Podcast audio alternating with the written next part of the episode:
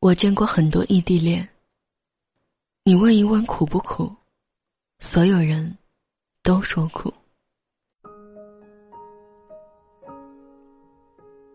这个时候，你收听到的声音依然来自莫愁酒馆，我是莫愁。今天，你过得好吗？如果你有好的文章跟故事想与我分享，请添加我的公众微信号，搜索“莫愁酒馆”。那么也可以添加我的个人微信号，搜索“主播莫愁”的全拼，就可以找到我。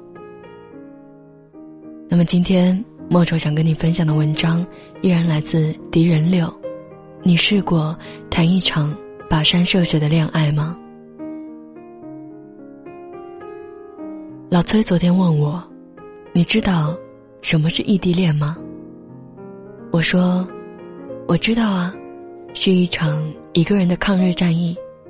其实你并不知道，现在吃的苦、遭的罪，在未来的某一天能不能够解放。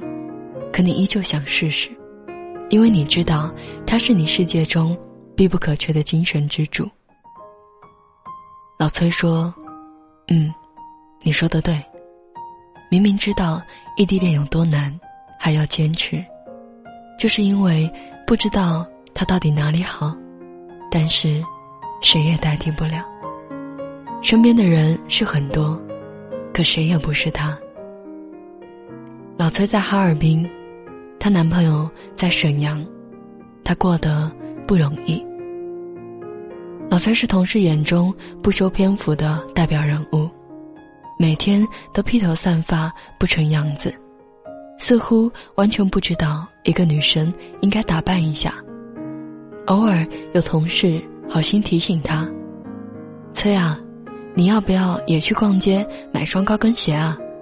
你这包用了很久了，换一个吧。你好歹打个粉底啊，脸色蜡黄的。”周围的玩伴都说他是怪咖，因为他总是独来独往的一个人，一个人吃饭，一个人逛街。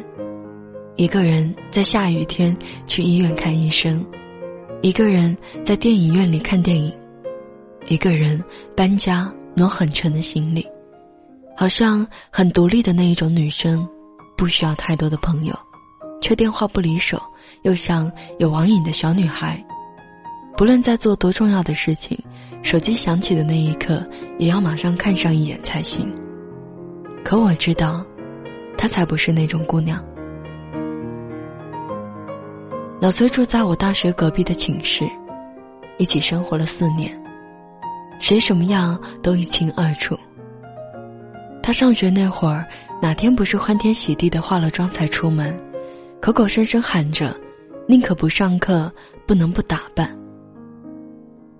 我们学校的路跟上山下乡似的，特崎岖。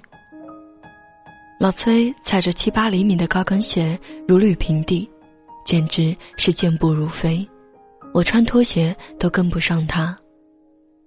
短裙、背带裤、迷彩外套、潮牌 T 恤，哪一个不是他先买的？女生四个寝室都拿它当做流行的风向标，而且他还特粘人，上个厕所就在拐角的地方，也要撒娇找我们陪着才行。吃饭从来不肯自己去，实在没人一起，自己买饭也一定要打包回寝室，不肯在外面吃一口。连上学的路上，他每个一起走路的小伙伴都会一脸哀怨的不想去上课。看电影、去图书馆、逛街，这类的事就更不用提了。之所以如今会这样，是因为他异地恋了。其实，他每隔两周都会兴高采烈的出去买衣服，挨个发淘宝链接给我，问我哪一件他穿会好看。他认真的在镜子面前一件一件的试穿，拍照给我，搭配好哪一双鞋子，什么颜色的口红，要选哪一款包，内衣、睡衣，每一件都挑得特别仔细，香水带哪一款。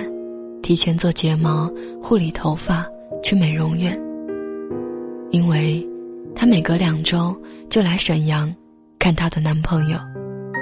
只有那时候，他才是我当年认识的那个老崔。他还是害怕一个人吃饭，一个人逛街，所以每一次想去吃火锅前，都会发信息问我们：“你们说我进不进去？我一个人吃是不是很尴尬？你们得陪我发信息啊！”每一次打雷下雨、雷鸣闪电，都要在群里骂个不停。妈的，又打雷了！你们说能不能劈死老子？我在二十八楼住啊，万一打雷打进来，我靠，我活不活了？每一次自己去看电影都会埋怨，自己看电影简直连点套餐都不合适，余下来的那一杯可乐我都不知道送给谁好，好尴尬。边上那一对太腻歪了，看个电影也要拉着手。很多时候，他会抱怨。异地恋，真他妈的难。当然难。他家里房子水管爆裂时，一个人一边用抹布堵着水管，一边还要预防水喷了自己一脸、一头和一身。可男友问他在干嘛时，他满手的水，赶忙擦了擦，说：“他在看电视啊。”他加班，在下大暴雨的天气里打不到车，叫车没人来。自己蹲在公司门口一个小时，夜渐深，人渐少，只有雨不见小。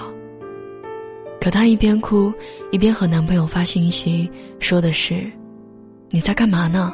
我想你了。”她发烧三十九度，躺在床上嚷嚷：“老子一定要死了，要死了。”可第二天还是和男朋友说：“昨晚太困了。”一不小心睡着了，宝宝没能说晚安，别生气。我们问他，干嘛不讲实话？他说，讲了也没用，不如不说，还让人挂念。你们没听过吗？你的城市在下雨，我不敢问你有没有带伞，我怕你说没有，而我却无能为力。就像我爱你，却给不了你想要的陪伴。我能做的，只有让他多放心一点。报喜不报忧，才能走得更远。我们一致评价，老崔文艺了。另一位朋友和男友总是吵架，两人一吵完就开始冷战，和好两天半，又是大吵一番。朋友找我们诉苦，老崔气得要死，一副特别不理解的脸说：“你们啊，就是见面的时间太多了。你看我们俩，从来不吵架。我们在一起的时间那么短，连拥抱，老娘都嫌弃不够用，我还舍得用来吵架吗？多浪费啊！你们真是一对奢侈的夫妇。”老崔说的是真的。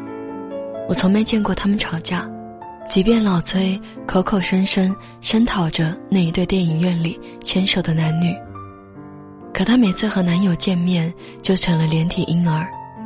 男友说干嘛去，她都说好；男友说吃什么，她都说行，从来不争辩。她总说吃什么在哪里都无所谓，重要的是已经能在一起面对面的说话了。吃饭了，说的是什么，吃的是什么，都不重要了。其实他不是没人追的，非得耗着异地的男朋友。他长得真的挺好看的，特撩人。身边也不是没有好的男生对他有想法。想半夜送他回家的有，想帮他修水管的也有，想陪他看病、看电影、逛街的更有。可老崔从来不去，宁愿自己。老崔说：“我自己，他也放心，免得他有一丁点的误会。我打扮就是给他看的，他不在，穿什么不行？我电话不离手是为了联系方便一点。异地恋，身边空，就靠心来填呢。回信息再慢，那得多难过啊！老崔上回看她男友时，高铁晚了整整五个小时。听说来的路上哪根线上挂了一颗气球，眼巴巴的等着工作人员来摘气球。老崔在火车上多坐了五个小时，她男友在火车站外多等了五个小时，两人都等得精疲力尽。他说：“真他妈累，真的，我回回都是起早赶车去，回家那天也一定是大半夜，披星戴月的，连上班都没这么认真。可累，我也喜欢。”身边的再好，赶不上他一根头发，我看着顺眼。老娘这辈子绝逼是真爱。我觉得也是，每一段异地恋都一定是真爱。我见过很多异地恋，你问一问苦不苦，所有人都说苦。见过有姑娘出门吃的每一顿好吃的都会记下来，给男友发信息说。我今天吃的很好吃，下次等你来，咱们一起去吃啊。每次邻居找男友以前，都在大众点评不停的翻啊翻，查有什么人气很旺的餐厅，挨个发给他。等我去了，咱们俩先去吃这一家，然后第二天去吃那一家，好不好？经过生日当天，自己买了蛋糕回家，自己换了好看的衣服。和男友视频，两人通过四点七寸的手机屏幕点蜡烛，隔着几千米的网络唱生日歌，听对方说：“宝宝，生日快乐！”争取下一次，我陪你一起过。就这么一句话，就知足了。见过每天要看两份天气预报，提醒对方第二天穿什么，带不带伞。外套要厚的还是薄的？每天要起床给对方 morning call，对对方送外卖的地址比自己的都熟悉。听到对方嚷嚷饿了，马上就点餐，生怕自己不在，对方吃不到饭。总想跨着海也要把对方照顾得好一点。见过因为有时差，国内的。把时间过成了睡太阳、玩月亮的姑娘，国外的被人称为是熬夜中的战斗机。其实两个人只是为了和对方能多一点重逢交织的时间，能多说两句甜言蜜语。每一天躺在床上临闭眼时，想的从来不是第二天星期几，而是距离见面又往前倒计时了一天。可大家都在坚持。异地恋是难，要学会一个人活成两个人的样子，在需要拥抱的时候拥抱自己，需要帮助时像一个队伍一样，抵抗自己做所有事带来的孤独和寂寞感。摸不到，亲不到，醒来没有对方大大的笑脸，可为什么还要继续？因为。山南海北之间遇到你，人来人往中能在一起，又怎么能因为现在君在长江头，我在长江尾，就深深的放了手呢？做不到啊！如果能做到不爱你，那么当初怎么会明明知道如此困难，却还要在一起？隔着千山万水也没有关系，跋山涉水就好了。把所有的想念都攒起来，把所有的爱和想说的话都攒起来，把所有的委屈和坚强都攒起来，在盼着下一次见面时抱一抱，融化掉所有的情绪。我爱的那个人就是你啊！无论你在哪，无论多久见一次面，无论你变成了什么样子，可就是你。其他人我是可以拥抱，但那样的每一次拥抱，我都不会心跳加速。那样的每一句情话，我都觉得是废话。毕竟，我思念的人在哪，哪儿，就是我爱情的归处。节目最后，把这一首来自蔡淳佳的《距离》送给你们。但愿每一段异地恋都能修成正果。我是莫愁，晚安。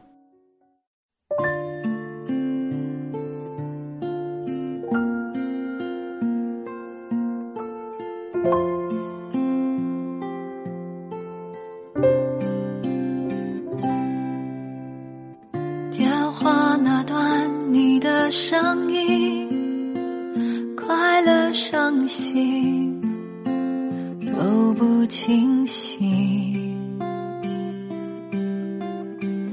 怕你突然改变心意，时间距离都是陷阱，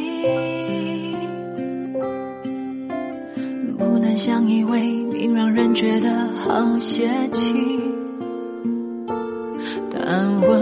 早，都已经走到了这里，就不能休息。遥远的爱着，像易碎的玻璃，思念这么残酷，残酷竟然这么靠近，冷冷的空气叫人不能。呼吸，我怎能微笑放开你，却在心底泪流不已。两个人，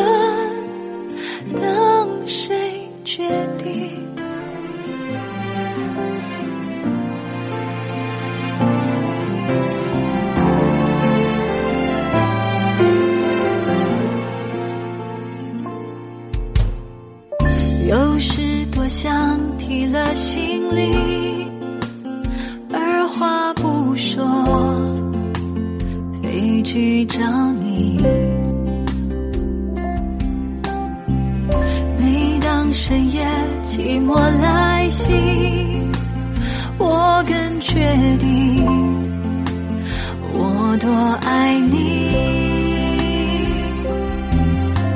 沉默把我们拆散，但我们不。伤心，因为知道爱不能只走到这里，还要往前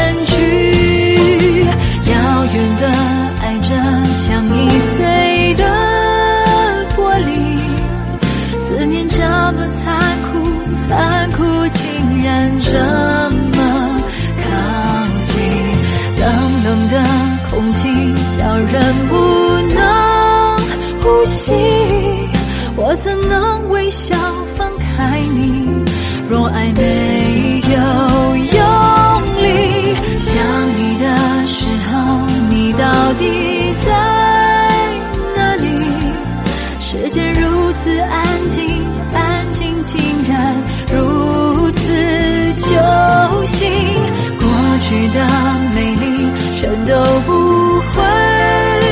去。在心里得好好珍惜，脑海中那句“我爱你”像玻璃